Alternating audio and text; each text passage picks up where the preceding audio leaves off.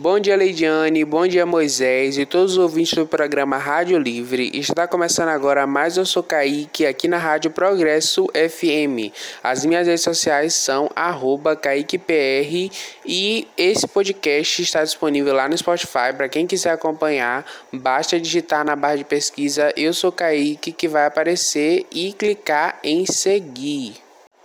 A Ariana Grande e Justin Bieber arrecadaram 3 milhões e 500 mil dólares para a fundação First Respond Children Foundation. O valor será destinado para os profissionais da saúde que atuam durante a pandemia da Covid-19 lá nos Estados Unidos.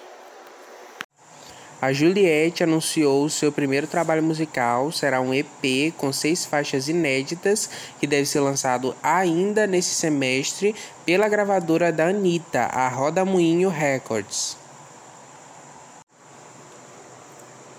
E o Lyric Vídeo de Mulher do Ano, música da Luísa Sonza, do novo álbum dela, o Doce 22, foi censurado no YouTube a cantora ficou super revoltada e resolveu subir o vídeo em um site de conteúdo adulto.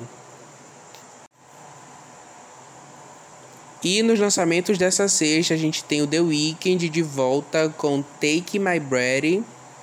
Tem também a Daya Luz em parceria com a Solange Almeida e com a MC Rebeca em Até o Piso.